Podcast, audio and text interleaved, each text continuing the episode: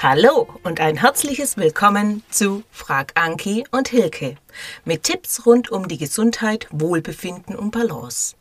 Mein Name ist Hilke Waldbüßer und heute geht es um das Thema Reizblase. Nicht mehr so oft müssen müssen. Seit 2008 habe ich mich auf das Beckenbodentraining spezialisiert.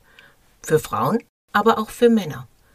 Und beim Beckenbodentraining ist so, dass die Hälfte der Teilnehmer von einer Reizblase geplagt sind. Und ich möchte euch heute erklären, was ist überhaupt eine Reizblase? Was kann ich tun, wenn ich eine habe? Und ich möchte dieses Tabuthema ans Licht bringen. Ich möchte meinen Teilnehmern und euch erklären, was kann ich tun. Und Anki wird mich heute wieder unterstützen, Schön, dass du da bist. Du sag mal, Helke, wie ist denn eigentlich die Blase aufgebaut? Man redet da zwar immer drüber, aber so wirklich vorstellen können sich das, glaube ich, die wenigsten. Kannst du da mal ein bisschen Licht ins Dunkel für mich und wahrscheinlich auch unsere Zuhörer bringen? Ja, wichtig ist hierbei, dass ich verstehe, wie die Blase aufgebaut ist und nachher auch, wie sie funktioniert. Also die Blase ist ein Muskel und der Muskel, der kann sich zusammenziehen, dann wenn wir auf der Toilette sitzen, aber er kann sich auch dehnen, dann wenn die Blase sich eben mit Urin füllt. Jetzt stell dir die Blase mal wie ein Luftballon vor. Wenn der Luftballon leer ist, dann ist die Wandung von dem Luftballon doch sehr dick. Und wenn sich jetzt dieser Luftballon, in unserem Fall die Blase, füllt, wenn der Urin von den Nieren über die Harnleiter in die Blase kommt, füllt sich diese und dehnt sich aus. Und somit wird die Wandung von der Blase dünner. Ja? Also die Blase ist nicht nur ein Gefäß in unserem Bauchraum, sondern sie kann sich wirklich zusammenziehen und sie kann sich dehnen und füllt sich einfach die ganze Zeit mit dem Urin, bis wir auf der Toilette sitzen, bis wir uns entleeren können. Nach unten schließt die Harnröhre ab, da sind noch zwei Schließmuskeln dran und die Harnröhre ist auch noch im Beckenboden eingebettet. Ja, das wäre so äh, eine ganz grobe Erklärung von der Blase, wie die überhaupt aufgebaut ist. Ah ja, es ist schon ganz schön komplex, nicht wahr? Und äh, wie funktioniert jetzt die Blase so? Kann man da auch ähm, eine generelle Anleitung weitergeben oder ist das bei jedem unterschiedlich? Wie muss ich mir denn das vorstellen? Die Blase funktioniert bei Männern und bei Frauen übrigens gleich. Wenn wir jetzt hier so sitzen, dann hat die Blase momentan den Auftrag, sich zu füllen. Heißt, der Blasenmuskel lässt nach, der, der kann sich dehnen. Unten die Schließmuskulatur und der Beckenboden, die halten dicht, so dass wir eben nicht auslaufen. Also, jetzt in diesem Moment ist der Blasenmuskel eher entspannt und die Schließmuskulatur und der Beckenboden, die haben eine Spannung und somit sind wir dicht. Wenn wir dann auf der Toilette sitzen, geht es andersrum. Dann bekommt der Beckenboden den Auftrag nachzugeben, die Schließmuskulatur macht auf und der Blasenmuskel, der zieht sich zusammen und somit können wir uns entleeren. Wenn wir dann fertig sind, geht es wieder andersrum. Dann bekommt der Beckenboden wieder Spannung, die Schließmuskulatur macht zu und der Blasenmuskel kriegt wieder den Auftrag nachzugeben, loszulassen, dass wir uns wieder füllen können. Interessant. Jetzt ist es ja so, dass man öfter mal vom Pipi-Stopp quasi hört in Bezug auf die Reizblase. Das hört sich jetzt etwas seltsam an. Kannst du da vielleicht mal ein bisschen erklären, was man denn genau darunter versteht, beziehungsweise was ich vielleicht da auch machen kann oder sollte, ob das sinnvoll ist? Einfach mal so, was genau ist es und wie kann ich das für mich nutzen? Also mir ist ganz wichtig, dass ihr versteht, dass der Pipi-Stopp kein Beckenbodentraining ist. Das ist früher, ist das gesagt worden, so kann man Beckenboden trainieren, aber bitte nicht und sagt es auch weiter. Aber ich erkläre es euch kurz.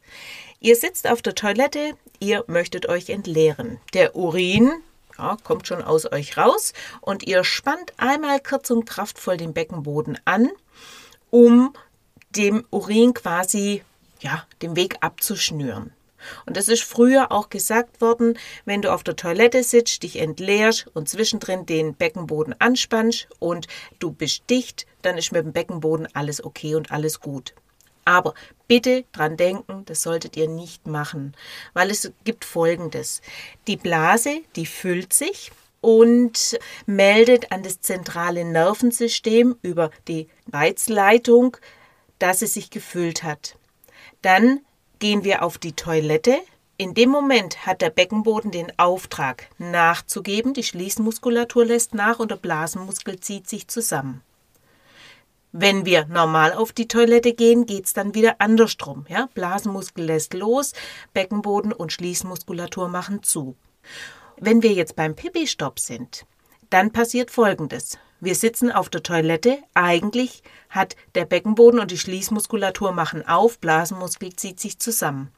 Jetzt kommen wir willentlich mit unserem Pipi-Stopp. In dem Moment machen wir unten zu, aber der Blasenmuskel ist immer noch in seiner Position, wo er sich eigentlich anspannen möchte. Und dann kommen wir aber schon wieder her und sagen, oh, jetzt lassen wir doch wieder laufen. Also Beckenboden macht wieder auf und da entsteht eine Irritation zwischen dem Zusammenspiel Blase, Schließmuskulatur und Beckenboden. Wenn ich das auf Dauer mache, dann kann ich mir diese Reizleitung natürlich stören und kann mir natürlich auch eine Reizblase antrainieren. Also deswegen ist mir ganz, ganz wichtig, Pipi-Stopp ist kein Beckenbodentraining. Wenn ihr beim Arzt zum Beispiel Mittelstrahlurin abgeben müsst, dann einfach das Becherchen halt erst ein bisschen später drunter halten, sodass ihr den Mittelstrahl habt. Aber es ist nicht notwendig, ja, wenn die Blase sich zusammenzieht, dann auch noch im Beckenboden zuzumachen. Was genau ist jetzt eigentlich eine Reizblase? Und dann gibt es ja noch den Begriff Dranginkontinenz. Was ist denn da jetzt der Unterschied, beziehungsweise was versteht man denn überhaupt unter einer Dranginkontinenz? Also das sagt mir jetzt so gar nichts. Die Reizblase erkennst du an unterschiedlichen Symptomen. Und zwar ist häufig der plötzliche sehr starke Harndrang, dann einen schmerzhaften Harndrang, dann häufige Toilettengänge, mehr als achtmal pro Tag oder auch mehr wie einmal in der Nacht. Dann einen starken Harndrang und dann sitzt man auf der Toilette und dann kommt eigentlich nur wenig Urinmenge raus. Und auch häufige Blasenentzündungen, das können Symptome für eine Reizblase sein. Und da ist ganz klar, die Blase hat ein Problem. Es ist zum Beispiel ein ganz typisches Zeichen. Du kommst nach Hause, steckst den Schlüssel ins Schloss und urplötzlich musst du dringend auf die Toilette. Bisher war es kein Problem, aber jetzt steckt der Schlüssel im Schloss und schon ist sofort Hochalarm. Bei der Dranginkontinenz ist es so, dass du den Weg von der Haustüre zur Toilette nicht mehr schaffst und vor der Toilette quasi Urin abgeht. Und in dem Fall ist es auch so, dass oft größere Urinmengen abgehen. Also bei der Dranginkontinenz wird die Entleerung der Blase nicht übers zentrale Nervensystem gesteuert, sondern das übernimmt die Blase, die reagiert hier schon von alleine, die zieht sich zusammen und somit kommt es zu einer unfreiwilligen Harnentleerung. Ah ja, spannend. Danke für die Infos. Was genau kann ich denn jetzt dagegen tun? Also was sind so meine Möglichkeiten, wo ich selber sagen kann, ich behebe die Problematik für mich oder ich sorge wenigstens dafür, dass es nicht schlimmer wird, weil es ja doch irgendwo eine ziemliche Einschneidung von meinem Alltag ist, nicht wahr? Tja, Anki, es äh, passiert Folgendes. Wenn jemand eine Reizblase hat, muss er sowieso häufig auf die Toilette, vielleicht verliert er auch Urin vor der Toilette. Also, was macht so eine Person, wenn er zum Beispiel oder wenn sie ins Kino geht, wenn sie eine Busfahrt macht, sie trinkt nichts. Und was passiert in dem Moment? Wenn sie nichts trinkt, wenn sie nicht ausreichend trinkt, kommt der Urin von den Nieren hochkonzentriert in die Blase. Jetzt hat die Blase schon ein Problem. Die Schleimhaut in der Blase hat schon ein Problem. Und dann kommt noch der hochkonzentrierte Urin von oben. Das geht leider nicht gut. Daher erst im Notfallmedizin wirklich viel trinken. Möglichst keine reizenden Sachen trinken, wie jetzt zum Beispiel Kaffee, Alkohol, aber auch Fruchtsäfte. Kohlensäurehaltige Getränke sollten möglichst gemieden werden, weil man muss der Blase erst wieder helfen und alles, was wir natürlich von oben zuführen, muss unten auch wieder ausgeleitet werden. Also von dem her, das wäre jetzt mal die erste Sache, die man machen kann. Das vegetative Nervensystem muss ich mit dazu nehmen. Heißt, wenn ich jetzt auch Stress habe, man kennt es vielleicht in Prüfungssituationen. Ja, man hat eine Prüfung, man ist kurz davor und oh, jetzt muss ich auf die Toilette. Jetzt war ich aber gerade eben doch vor fünf Minuten und jetzt muss ich schon wieder und ich wieder Hochalarm. Also auch die Psyche spielt hier natürlich mit rein und da kann ich unterstützen. Wieder zum Thema Entspannungstraining. Vom Beckenbodentraining her würde ich eher sagen, ein beruhigendes Beckenbodentraining. Ihr erinnert euch vielleicht an die Organsenkung. Da hatte ich das Beispiel mit dem Tennisschläger. Das war ein kurzes, zackiges Anspannen vom Beckenboden. Das brauchen wir hier nicht. Hier brauchen wir ein beruhigendes Beckenbodentraining, dass der Beckenboden von unten her gegen die Blase schiebt, dass der die Blase unterstützt, weil in dem Moment, wo der Beckenboden sich anspannt, wo der Spannung aufbaut, hat doch der Blasenmuskel den Auftrag loszulassen, nachzugeben. Also brauche ich ein beruhigendes Beckenbodentraining und ich sollte die Blase warm halten. Ja, also wirklich gut anziehen an den Nieren, an der Blase, um hier der Blase Unterstützung zu geben. Das war jetzt sehr, sehr viel Theorie und deswegen würde ich sagen, gehen wir nochmal in eine praktische Übung. Setz dich nochmal auf deinen Stuhl, setz dich auf die vordere Hälfte von deinem Stuhl und setz dich aufrecht hin. Beweg nochmal dein Becken, roll nochmal nach vorne und nach hinten, dass du deine Sitzbeinhöcker gut erspürst. Dann bleib in der Mitte sitzen, sodass du aufrecht sitzt. Und jetzt verschnür deinen Beckenboden. Verschließ den Afterschließmuskel, verschließ die Harnröhre, zieh die zwei Sitzbeinhöcker zueinander und zieh sie mit nach innen. Stell dir vor, du hast hier einen Aufzug, die Türe vom Aufzug schließt sich, die Sitzbeinhöcker kommen zueinander und jetzt fahr mal mit dem Aufzug hier mit nach innen oben, so dass du in den ersten oder zweiten Stock fährst und dass du von unten her gegen die Blase schiebst und sag der Blase, lass mal los und lass mal nach. Also den Blasenmuskel. Beckenboden ist aktiv. Und dann lass den Beckenboden auch langsam und bewusst wieder nach unten sinken und wieder öffnen. Bei einem Aufzug schließt sich die Türe und die öffnet sich. Und nimm das mit dazu, einfach das Bild unten verschnüren und dann mit nach innen oben ziehen. Mach diese Übung ruhig und gleichmäßig.